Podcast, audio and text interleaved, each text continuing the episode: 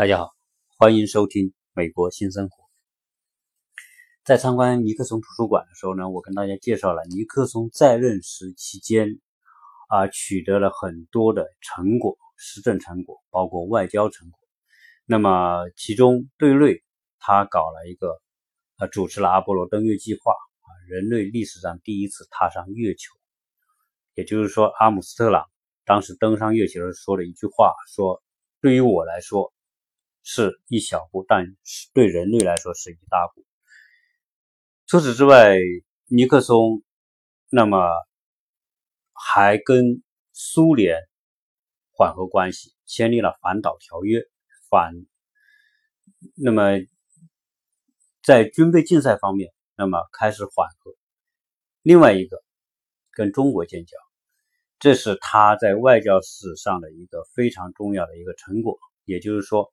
他访问访华，以及后面导致一系列的这种跟中国关系的缓和，包括跟中国签订联合公报啊，以及后面的建交啊。当时有个听友给我啊纠正了我一个错误啊，说这个建交的时间啊，这是出现了一些口误啊，在这里纠正一下。那么尼克松在任。还完成一件事情，就是从越南撤军，因为越结束越战，这是美国历史人人们心中的一个永远的痛啊！当时这个导致越战带来了美国巨大的这种损失，包括军队人员的损失，伤亡人数是史无前例的。同时，为越战他耗费了巨大的这种财力啊，来进行这场战争。整个越战时间投入的炸弹比整个二战期间。在欧洲战场投入的炸弹还多啊，那么他结束这个越南战争，当然也是他的啊一个呃对对他来说啊是一个非常了不起的事情，所以他他后来你看他一个是跟中国建交，中国是敌对国嘛，跟苏联缓和关系，结束越南战争，所以他后来他在他的呃去世之后，在他的墓碑上写的就是和平的缔造者，就是他这几件事情在国际上来说还是。有利于世界和平的。那么，尼克松，说到尼克松，只要对这段历史有了解的人都一定知道。那么，尼克松跟另外一件事情是紧密相连的，就是水门事件。水门事件啊，是导致美国历史上一次最严重的宪政危机，以及他自身的辞职下台啊。美国在任总统。当中只有一个在任的时候被迫辞职下台的，就是尼克松。所以水门事件是一件非常影响深远的一件事情。所以在关于尼克松和他图书馆里面呢，我们就最后跟大家聊一聊这个水门事件。水门事件是怎么情况呢？简单先概括一下，也就是一九七二年，有五个人在水门大厦。水门大厦是民民主党的总部所在地，在民主党的总部大楼里面，五个人被抓。五个人被抓之后，联邦调查局进行调查。随着一层一层的调查，最后发现这五个人跟白宫有关系，跟尼克松有关系。尼克松在这件事情发生之后，极力掩盖这个真相。不仅掩盖真相，在后面国会专门来调查这个事情的时候，他甚至阻挠国会的调查，啊，利用他的控制的这种权利，那阻扰调查。当然，最后当真相披露之后，啊，全国人民一致反对声讨这个尼克松，啊，国会也通过弹劾，啊，要让他下台，要定他的刑事罪，啊，最后。他没有办法，被迫宣布辞职，啊，这就是水门事件的一个几句话概括。但是呢，这个事情水门事件本身是一件非常非常复杂的事情，所以不是几句话可能说得清楚的。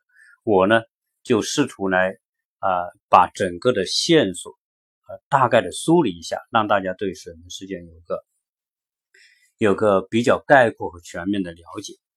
水门呢是指一个地点。这个地点，它是一个综合体，有写字楼、有公寓楼、有商场、有其他的配套设施。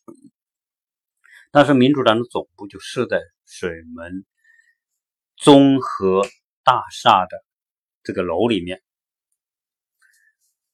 那这个水这个楼呢，它作为一个综合体，它就有一个门，这个门是由水帘门、有喷泉构成的水帘门作为一个入口啊，所以这个地方呢就叫做水门，这个楼叫水门，这是它的这个地点。那民主党的总部在这里面，那么为什么要会出现这个水门事件呢？这就跟尼克松他在。准备第二次竞选总统的时候，啊，所采取的一些行动有关系。一九七二年，尼克松开始他的竞选连任的努力。呃，大家知道美国政治是这样：美国总统当选美国总统之后，他可以当两届，一任是指一个人，他可以当两届。那么他在一。九六九年当选，第一次当选之后，那么大家知道，一六九年、七零年、七一年，呃之后就开始着手准备他的第二届的这个竞选。所以呢，一九七二年的时候，那么他的整个竞选连任的工作呢就开始进行了。那么为了实行这种达到竞选的连任的目的呢，他就有一个班子。大家知道，这个美国这个竞选都是公开的。你你现在民主党他是共和党的，他是候选人。那么民主党你推选一个候选人来跟共和党的候选人来 PK，对吧？就像现前前任川普跟希拉里，对吧？希拉里是民主党的候选人，那你民主党的候选人怎么来呢？你就在民主党内先选举，你党内可能有两个、三个、四个。五个 N 个都没所谓，你们自己先在党内 PK 出一个最优势的啊胜出的，那么作为你这个党的代表，所以这个这种竞争模式从某个角度来说，它还是有种很，就是说这个竞适者生存，竞者生存的这种，就是强大的你就能胜啊，就保证说在这个党里面选出最有竞争力的那个人。好，那么希拉里最后在民主党胜出了，那么共和党选了谁呢？选了川普。当时大家都认为说，哎，希拉里肯定可以胜出嘛，啊，这个川普的不太靠谱嘛。那么，呃，希拉里人家她的老公曾经在九十年代当了八年的总统，有丰富的经验。克林顿在任的时候是美国经济历史上经济最好的时候啊。曾经他的财政一直从财政赤字变成财政盈余，所以你看希拉里他的从政经验，当过这个奥巴马时候的国务卿，对吧？也是从政经验很丰富。但是事实上很难讲，这个美国竞选就是这样，大家一直认为可能的结果，它就不一定出现。所以尼克松在任的时候，他也是这样想：我虽然是总统，但是。民主党他也是竞争推出的人，肯定也很厉害，所以我必须是用要要确保我的竞选连任的话，我就必须想一些对策。所以呢，就在一九七二年一月份的时候，他的竞选班子，这个竞选班子呢有几个重要的人物，一个呢是竞选连任委员会的法律顾问，另外一个呢。是竞选连任委员会的主席，就是说，这个政竞选连任委员会，也就是说，帮他竞选的人，总统本人，他还有他的执政的事务，他当总统，他还要行使他的，他还跟苏联谈判，跟中国建交，跟这个是吧？呃，跟国国内国外各种事情，他的职责是要管管理国家的。那么竞选的事情就交给他竞选班子。那么同时呢，还有就司法委员、司法。部的部长，就是他司法部部长肯定是他的人嘛。他总统上台之后，他任命各部的部长啊，那么各各个职位的官员，那都是他的人。那么还有呢，就是白宫的法律顾问啊，这都是他的，这些都是他的亲信。结果这些人呢，就说：“哎，大家一起合计合计，怎么来帮助这个尼克松总统确保他的竞选连任？”那么其中。这个竞选委员会的这个法律顾问就提出了一个方案，说：“哎，我们要通过一种手段来获得竞争对手的情报。”他就提供了这么一个竞选情报获得方案。那么其中就是包括针对民主党要获得他们的情报。当时的这个司法部长米歇尔就说这个方法不太好，但是最后他还是同意了，同意实施这样一个一一个方案来获得民主党的情报。好，这样一来呢，就引出了前面我们说的这个水门事件这个本身。自然，他们有这个获得情报的方案之后，他们就去实施了。那么怎么实施呢？就在一九七二年的一月份，那么就有一队人马，这一队人马呢，就偷偷的来到了水门大厦。这队人，这这队人马分两批，一批呢，就是就是要实施窃取行动的，一批呢是指挥的。那么指挥的呢，就在这个水门大厦对面的一个酒店里面租了房间，有两个人啊在那边负责指挥。那么这两个人，一个叫亨特，一个叫利迪，是指挥这个行动的。那么参与的呢有另外五个人，其中有一个是中央情报局的前雇员。那么这个人叫考尔德，考尔德呢？他率领的另外四个，另外四个人是什么人？是古巴难民，其实说白了就是我们说古巴的这个非法移民这一类，就是这五个人就实施去作案，那么另外两个人就在远处来指挥，跟他们保持联络。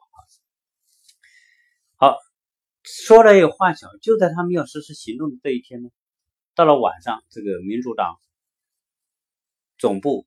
待下班了就走了，其中有一个是加班的比较晚，一个员职员加班的比较晚，他就办完工之后呢，他就关了灯，离开他这个民主党的大楼。他离开一段时间之后呢，回头看一看他这个办公楼，哎，他觉得很奇怪，这个楼里面黑灯的，大家都都把灯关了的，他发现窗户里面有这种手电在里面闪动的这种迹象。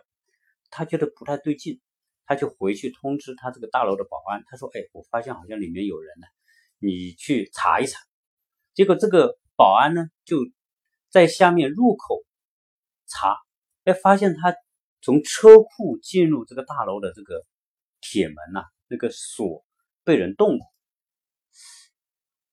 他就觉得这个他他必须报警，所以他呢就当时就报警。但是说美国人遇到什么事，他就第一就打九幺幺啊，他就打九幺幺，结果来了两个警察，两个便衣，就连同他，他们保安都是带枪的啊，就进去这个总部大楼。进去之后呢，正好看到那五个人在那里作案，就把那五个人抓了啊。当然这个这是简单的情节，至于怎么抓的，大概这个。这个很多电影可能有描述啊，就是总之这些人可能进去也不带枪的，对吧？他进去他是他为了为干嘛呢？他是为了去安装窃听器，以及去拍民主党的一些机密的情报。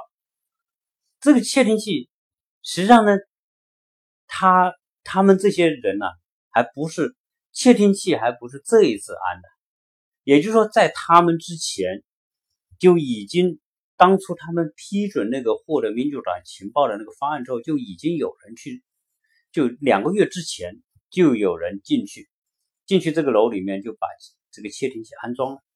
但只是安装两个月之后呢，发现突然发现这个东西窃听器坏了，有几个窃听器就杂音特别大，或者有的就是没有反应，所以他们想着派人再进去把那个窃听器换掉，同时拍一些机密文件出来。哪知道一进去就被警察给抓了。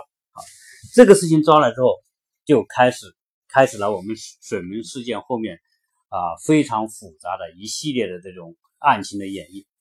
那么这个事情，当然联邦调查局就接手来调查这个事情。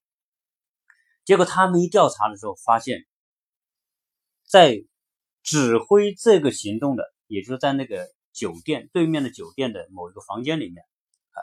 发现了这一批人在作案之后逃走的时候留下的东西。因为当时这五个人在里面一被抓之后呢，这个在这个酒店里另外一个指挥的那那个房间的人知道了，他们就仓皇逃跑，因为他知道警察可能很快就来。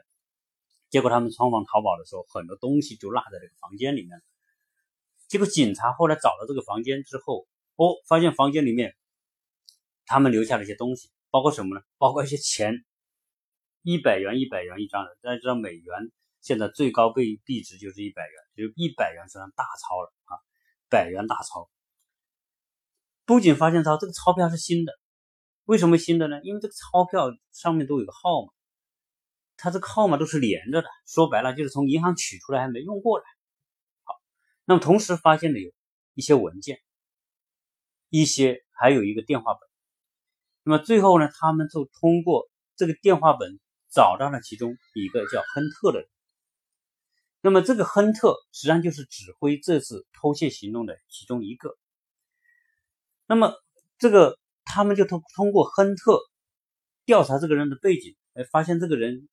跟白宫的人有关系，白宫什么人？专门做管道修理的有关系。当然，当时还大家还没有没有说联系到这个人就是就是总跟总统有关系没有。那么水门事件出来之后呢，他媒体就报道，就说哎，有人去民主党窃听情报。那么有有很有这个媒体就会猜测啊，是不是这个他的竞争对手？竞争对手谁呢？那无非是这个共和党嘛。共和党你要竞选总统嘛，那跟共和党肯定有关系啊，对吧？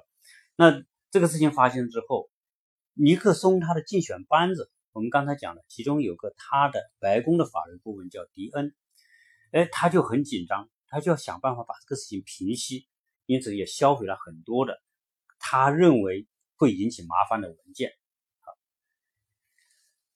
当初尼克松他就说：“哎呦，这个事情。”我都不知道嘞，会有这个事情，所以为什么呢？当当当初在这个特别检察官获得的一些资料，包括录音里面，曾经有听到尼克松说，在录音里面讲他妈的是哪个王八蛋干这么愚蠢的事情，就说这个就意思说他不知道，呃，有这么一个事情，就是说，呃，他也很愤怒对这个事情，但是呢。后来呢，不是发现那里有那个钱嘛？大家知道这个现场留下的钱，这个 FBI 联邦特工就追查这个钱，哎，发现这个钱从哪里来呢？发现这个钱是由总统竞选委员会提供的，就说这个资金跟总统竞选委员会有关系。同时呢，在当时被抓的那五个人当中，有一个人的银行账户发现什么呢？发现他的银行账户里面有两万五千块的一个支票，这个支票以及这个人曾经花费了一千多元的差旅费用和各种费用，在他账目里发现这个之后，就追查这个二点五万支票从哪里来，结果从他的支票发现，这个开出这个支票的是美联储，那么最后。对应追查下去，发现这个支票的来源也是共和党竞选连任委员会的财务委员会所开出的。这个委员会开出这个支票给到这个利迪，这个利迪就是指挥水门偷窃案件的其中的一个指挥人员。那么利迪呢，又拿这个钱呢存在。另外一个人的账户，那么这个人又把这个这个支票的的钱呢转到美国驻国外银行的账户，他就通过这种转来转去，要要要把它粉饰掉，他说这个钱最后让你不好追查。但是呢，后来联邦调查局就查这个银行记录，这个美国这个银行记录，他有六个月的转账的这个往返的这个记录，那么最后他追查这个。过往的这个记录之后，发现这个资金来源跟白宫有关系，那么这个就变成一种证据。尼克松啊知道这个事情之后就变得很紧张，怎么办呢？他就把他的这个手下叫过来，他的幕僚啊，他白宫下面有幕僚长要帮他处理他一些个人棘手问题。你看，川普这时候他的他的那个那个私人法律顾问，这次不被联邦调查局给抄家了嘛？一样的，这个每个总统他都有他的处理各种问题的助手，他就把他的助手叫过来，哎，这个事情不能。这么发展下去，这么发展下去很麻烦。如果联邦调查局追查资金这么追查下去，肯定最后我们就很麻烦。所以他就跟他讲：“你找中央情报局的那个局长，要那个中央情报局局长呢，去找联邦调查局，不要再追查这个资金，说这个是属于国家安全范畴的事情，是我离中央情报局来管，你们就不要管这个事情。说白了，就是通过他的这个权利。”来阻挠联邦调查局来追查这个资金的来源。好，那这是这个故事的开始。后面呢，大家知道，在水门事件里面，媒体起到非常重要的推波助澜的作用。这个美国的媒体是自由竞争啊，谁能获得好的新闻，那谁的这个报纸，对吧？这个大家关注度就高。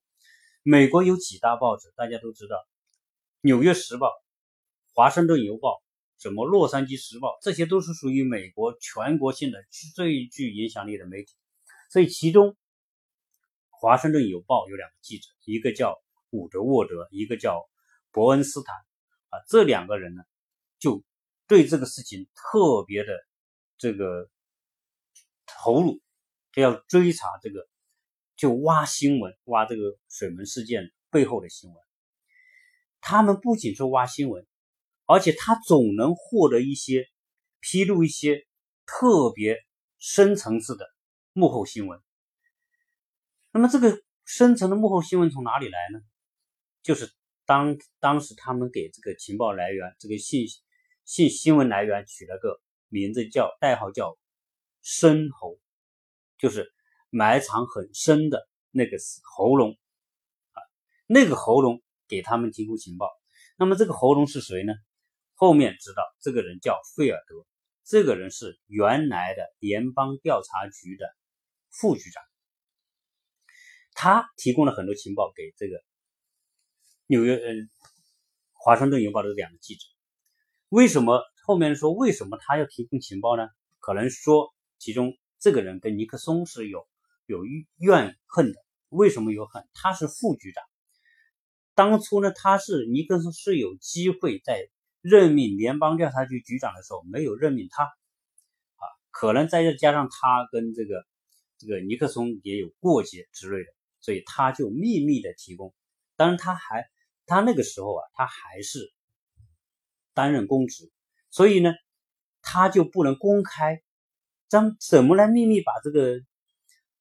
这个新闻内容透露给这个记者呢，他们建立了某种暗号联系，因为他知道这些公众人物啊，这些这些高官啊，他可能都是属于被监控范围的，就是他们电话呀什么都有被窃听的，所以他们都不敢打电话来谈这个水门事件。那么这两个记者跟这个菲尔德怎么来联系呢？他们做暗号，如果记者。需要找这个菲尔德的时候呢，记者就在他的阳阳窗户阳台上放一盆新的植物。菲尔德看到这植物之后就知道啊，这个记者要找他。如果菲尔德想找记者的时候怎么办呢？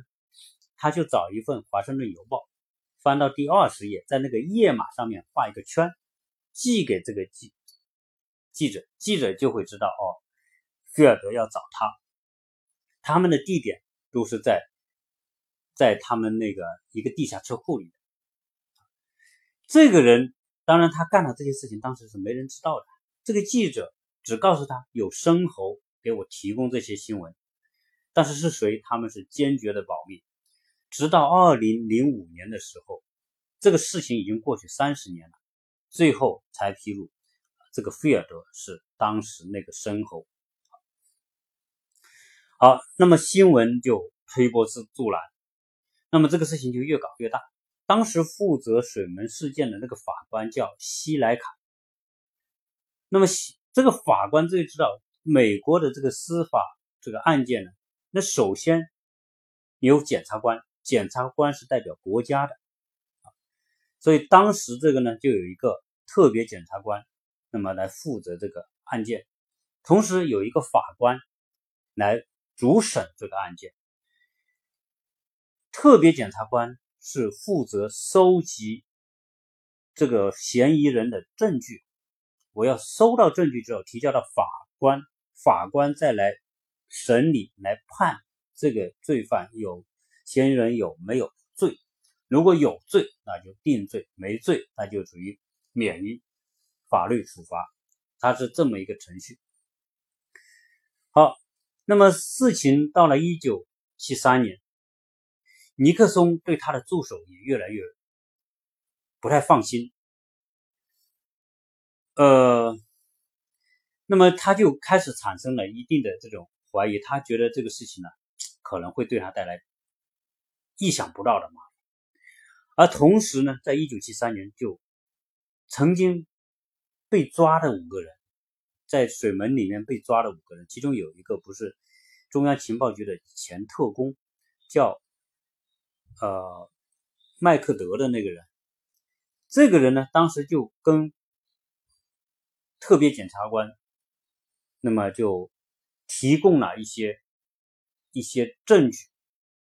证据什么呢？就说他曾经被人要求做伪证，同时被人要求说保持沉默，不要去呃承认或者是。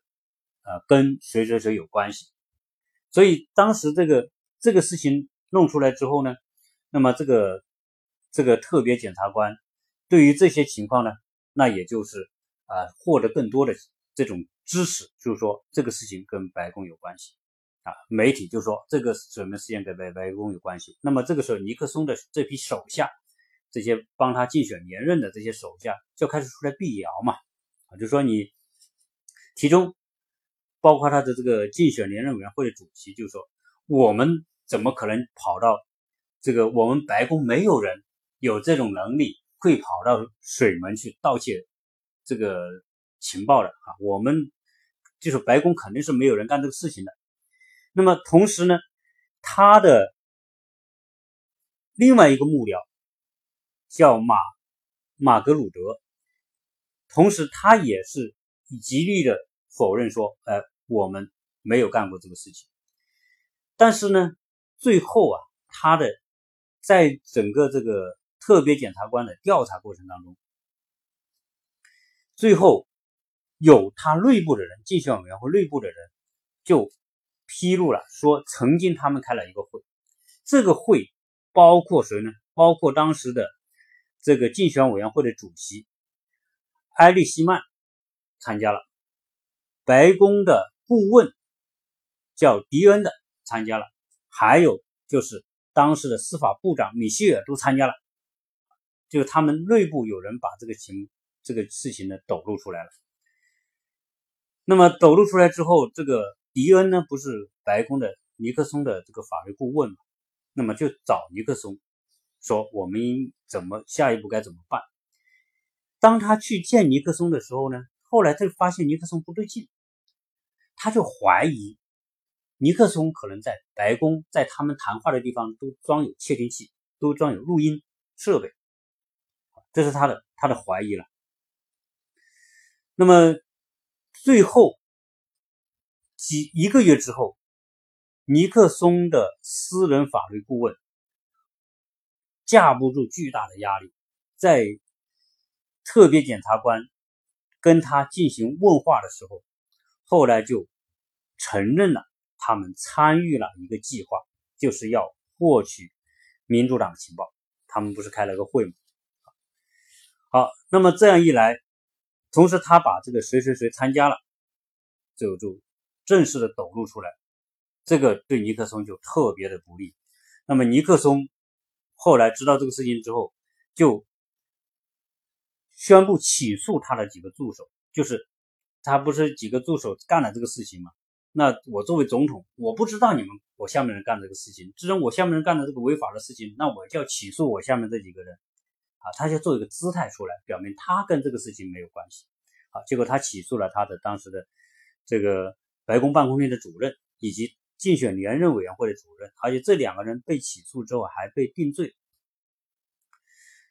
那么尼克松同时要当时的这个总检察长辞职，啊，当时也把他的这个私人的法律顾问也给解聘了。那么这个这样一来呢，这个这个事情就变得特别复杂啊。后面呢，就关于他这个尼克松在这个呃他的白宫安装录音设备这个事情，变成什么呢？变成了这个，呃，在后面这个曾经在白宫工作过的人，在新闻里面就讲过这个事情。这个确实他安了这个情，安了这个录音设备在白宫里面。因为尼克松呢对这个东西不熟，他是学法律的，他对这些装置设备不熟。他曾经让 FBI 来安装这个设备，结果安装了一套呢，他不会用，有点复杂，他要 FBI 安装简单一点。FBI 又换了一套简单的设备，他还是不会用，老按错。后来他说：“干脆你们搞一套自动化的设备。”所以联邦联邦调查局后来又跟他们，跟这个尼克松在白宫以及他的这个度假的地方都安装了这个录音设备。到后来我一直很奇怪，为什么尼克松要在自己的办公室以及在白宫里面安装这个录音设备？这个录音设备后来是自动化的，那那是在七十年代已经很先进了，就是说。只要有人在这个房间里面说话，或者打电话发出这个声音，这个设备就自动启动录音。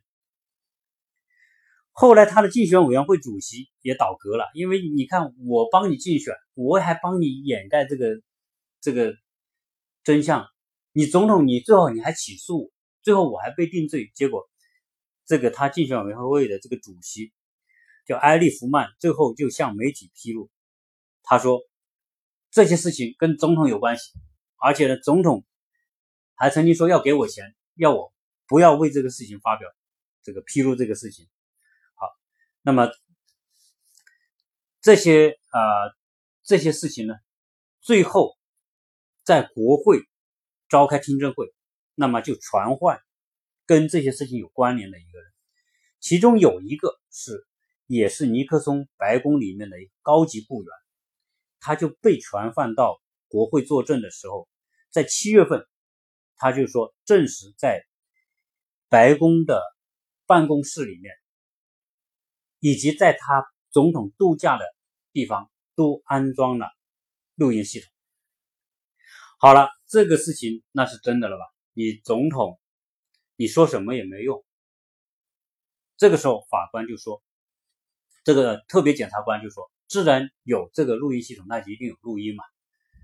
那么，那这个特别检察官就跟尼克松说，要求尼克松你要交出白宫的录音。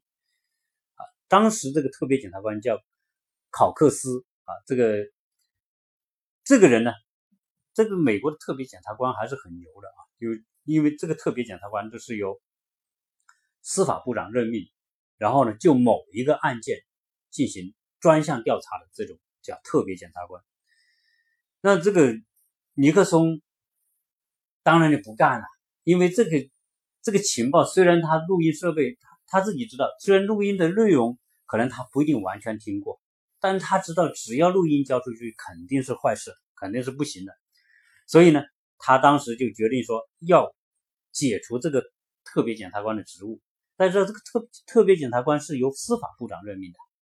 那么他不能直接解除，他就要找这个司法部长说：“你把这个考斯考克斯的这个特别检察检察官职务给我免了。”但这个司法部长说：“不，我不干这干这个事。现在这个是属于烫手的山芋，烫手的山芋，我不能参与。他干嘛呢？这个司法部长说：‘这样，总统先生，我宣布辞职，我明天我就不干了。’”那尼克松也没办法辞职了，他就没这个权利了，他就找当时的这个司法部的副部长说：“你去把这个特别检察官给我解除了。”这个司法部的副部长他说：“他说总统先生，对不起，我决定明天就辞职了。我我不能做，我不想做干这个事情，我不能去检处。这个时候，尼克松就找了当时司法部的，就前面两个头头都都辞职走了，就找排第三的啊，负责司法部的。后来那个人呢，这个当然他是有套程序啊，就这个人是有权解除特别检察官职务，真的就把那个人特别检察官考考克斯解除了职务。但是呢，解除职务后第三天、第二天他也辞职了。好，那但是这个事情呢，已经发酵到这个程度，国会也一直要做听证，怎么办呢？那么尼克松，你作为总统，你还是要不能这个事情你你不可能掩盖得了，那么还是要找一个人来调查这个事情，所以又重新任命了一个德州的一个律师，那担任特别检察官来继续查这个事情。好，那么自认是说知道有这个录音系统，现在关键就是录音系统的披露，就是你这个录音的内容披露，就会知道你总统是不是无辜的、清白的。好，这个总统当然也不想披露这个录音的内容，特别要把这个录音带交出去，他是不想交。后来他们就内部开会讨论了一个月，最后说这个内容我们不能交，因为这个牵涉国家安全。同时，里面有些录音嘛，就是口头说话，那肯定私下说话可以有点粗俗的，这个骂人的、张口的都有。那我不能把这个公布出来，那太影响我总统形象了，是吧？我的国家机密公布出来也是不合适。他说这样，磁带呢，我就录音带我不提供，我提供录音带的这个文字版本，因为文字版本它好什么？它好删减一些内容。后来呢，就先提供了。当然，这个提供都是非常详细的，什么时间、什么时间说了什么话都会很清楚。那么提供出来之后，媒体就公布啊，那最后老百姓都能知道当时白宫谈什么东西啊。那这个内容一公布，很多人啊，尼克松的这个个人声誉、个人形象就一落千丈，因为有些东西肯定是对总统不利的嘛。好，那么这个陪审团。因为法不由法官主主审这个事情，那么法官呢，他要听谁的？听陪审团的。陪审团呢，就对这个尼克松，因为这个录音公布之后，就知道谁谁谁参与了这个事情，就把参与的这些他下面的几个主要的幕僚，那么提起公诉，因为他们曾经参与阻挠事情的调查。他不是让他的幕僚通过情中央情报局。呃，要求这个联邦调查局不要追查资金吗？不要不要追查呃相关的这些人员嘛？那么这些都是属于阻扰调查。同时，你尼克松下面很多人披露说，总统曾经要求他们要保守秘密，不要披露，不许供出这些事情来，这些都是属于阻扰调查，所以这个是属于刑事犯罪。所以呢，先就把。总统下面的七个主要幕僚，那么提起公诉，最后这几个幕僚最后都被定有罪。但是呢，尼克松你是核心人物，但是考虑到当时的特特殊情况，那么尼克松就没有被大陪陪审团列入同谋，除非是最后什么呢？如果尼克松辞职离开这个岗位之后，那么可以列入起诉的内容。所以，关于这个录音的内容，那么就把整个真相披逐渐披露。但是我刚才讲，录音内容它是文字版的，还不是什么，不是录音的本身，录音带本身。后来关于是否要交录音带，最后联邦法院主审这个水门事件的法院的几个法法官，他们组成的这个委员会，最后通过决议。总统必须交出录音带，因为当时尼克松为什么一直不交？他说：“我是总统，我有一种特别神行政权，可以不交出我的这些。”那么，当然最高法院的裁决才是最有法律效力的。最后说，你必须交出录音带的原带。好，那尼克松没有办法。如果你再不交，那就是跟跟。最高法院对着干，那是违宪的。最高法院最高的裁决权利，最后他就交了录音带。录音带交出之后，逐条审理，最后发现有很多这个录音带是很早就有的，一很这个几千个小时的录音的内容，所以其中在一九七二年开始，这水门事件爆发后不久开始，就有尼克松的录音在里面，其中包括当时被派去窃听的那些人。那么要求说，哎，你现在要给我给钱。当时在做之前就要他给钱，那么做之后要要他给钱。那么这个当时总统的在录音里面就说，哎，他们的钱你要给，包括其他相关的人承诺给钱的都要给。那你总统自己说你要给钱让别人做这件事情，那你就是幕后的主谋啊。所以录音带公布之后，那。你没有任何可以抵赖得了，因为非常清晰的记录到什么什么时候尼克松要指使谁谁谁去安排付钱，什么什么时候他指使谁去跟中央情报局联系，要中央中央情报局不让 FBI 继续调查这个水门的资金和其他事件，说这是有国家安全的问题，那这都是你都有你总统的录音声音在这里面。而且这个其中还有一十八分钟的内容被人删掉，十八分钟分成五段被人删掉。那么这个五段是什么内容？那就变成要别人追问的事情。那但这个删已经删掉了，那最后呢，谁来背这个黑锅呢？就当时这个他的一个秘书，就是白宫里面专门处理文字工作的啊录音工作的这种这个秘书啊来说，哎。这个十八分钟是我不小心摁错了踏板，把这个把这个内容删掉了啊！这个这有人来担罪啊，但这里面有没有交易是是不是他给钱了他来担这个罪？这个也不知道，反正最后就给删了。但是就算删了，这个录音也非常有力的证据证明，首先是尼克松的幕僚、高级幕僚这么多的帮助他竞选的司法部的他的法律顾问等等等等。都跟这个事情有关系。那最后，国会调查委员会对这个事情就决定弹劾总统。所谓弹劾，就是说要总统下台。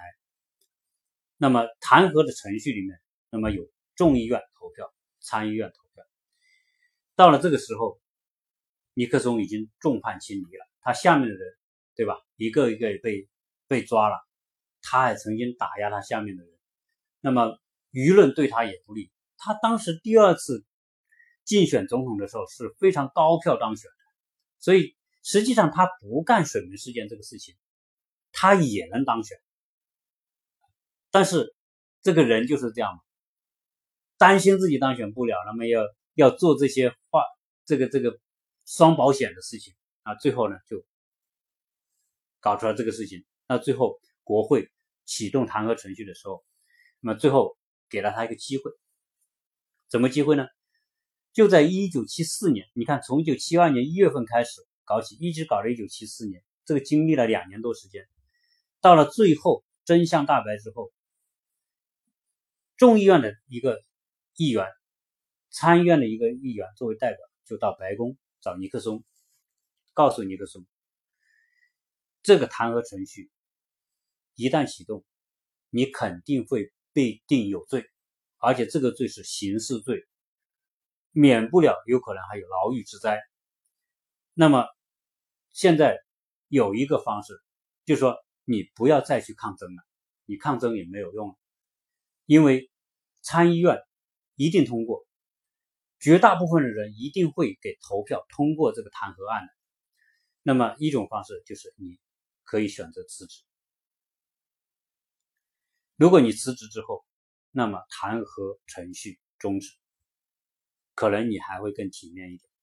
那事到事已至此，尼克松到现在这个时候，第二任总统当了一年半的时间，他知道大势已去，所以在八月八号，尼克松宣布说啊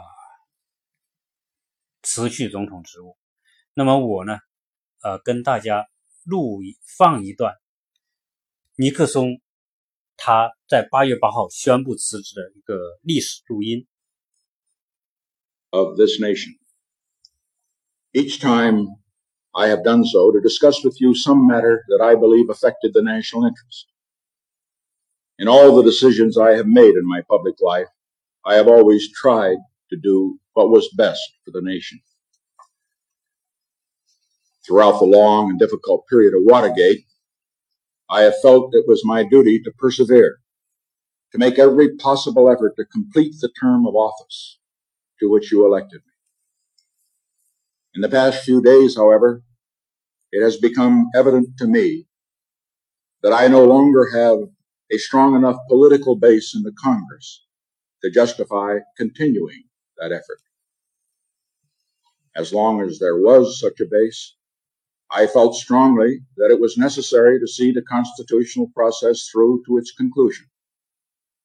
That to do otherwise would be unfaithful to the spirit of that deliberately difficult process and a dangerously destabilizing precedent for the future.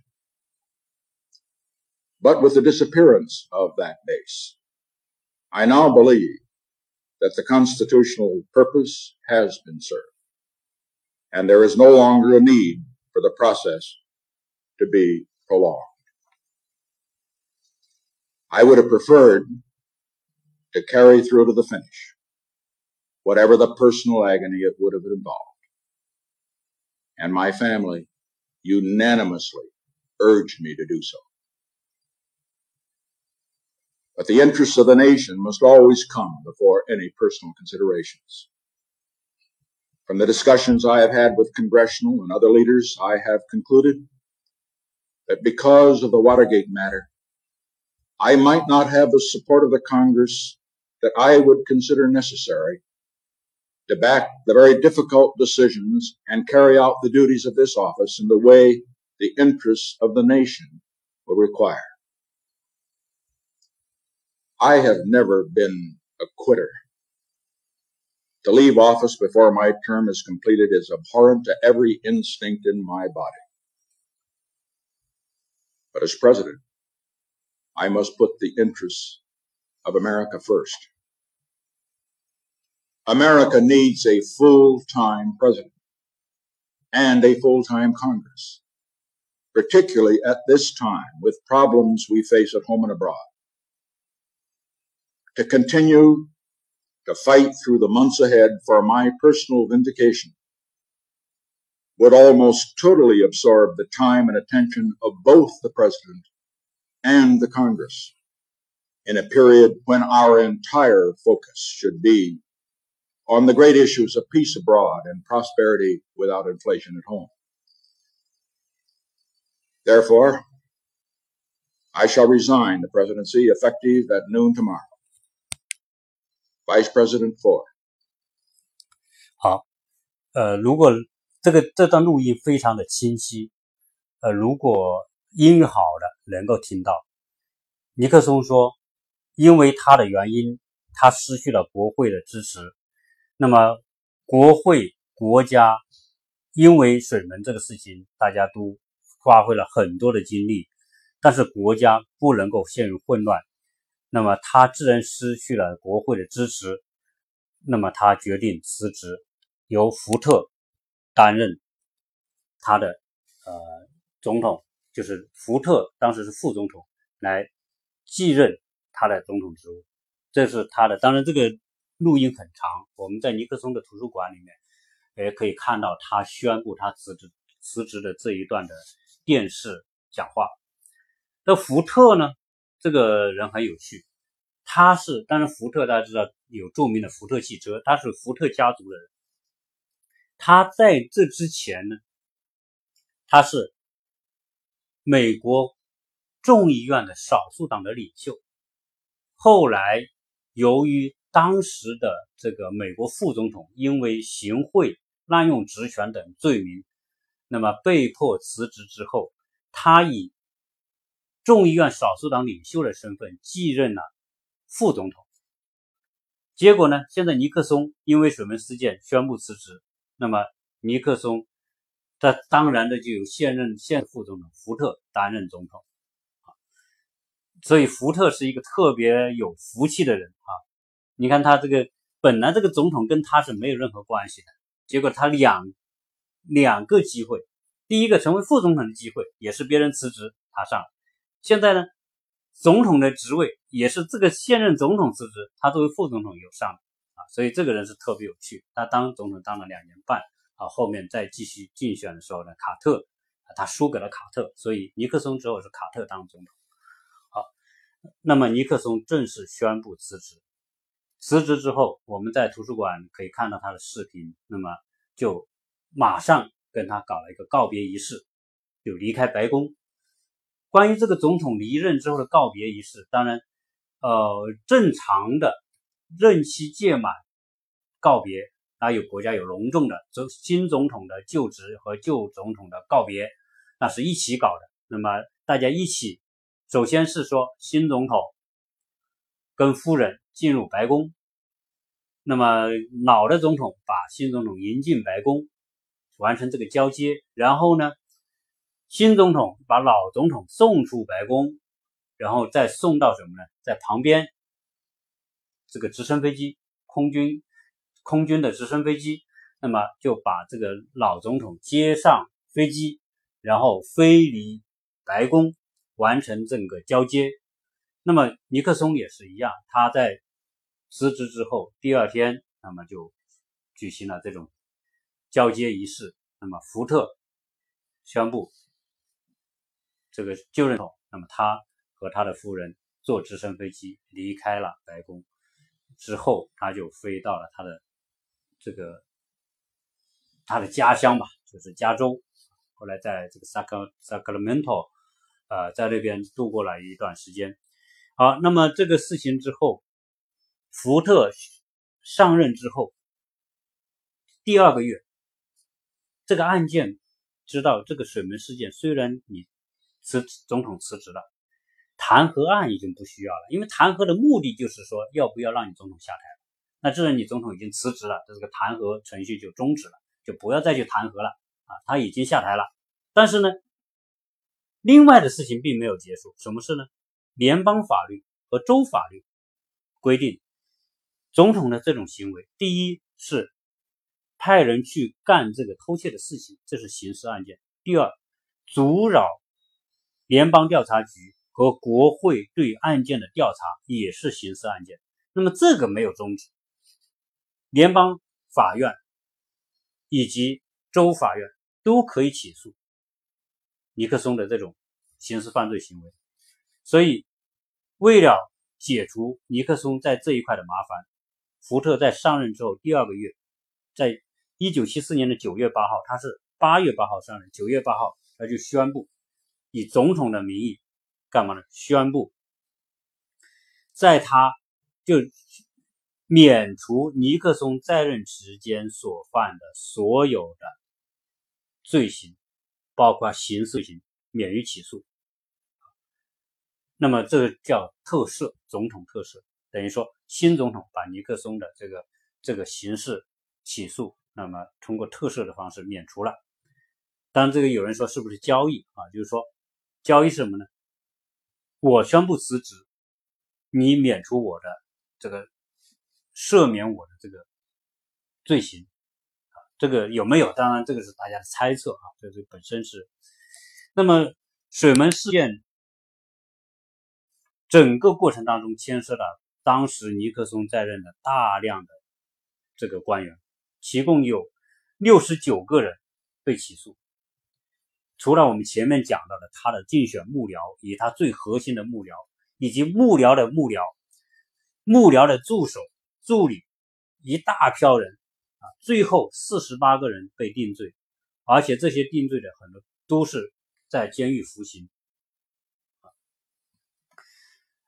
呃，那么这里面当然最高级别的包括我们说的他的竞选联委员会的主席、白宫办公厅主任、他的司法部长、他的法律顾问等等等等一大堆人，都被治罪。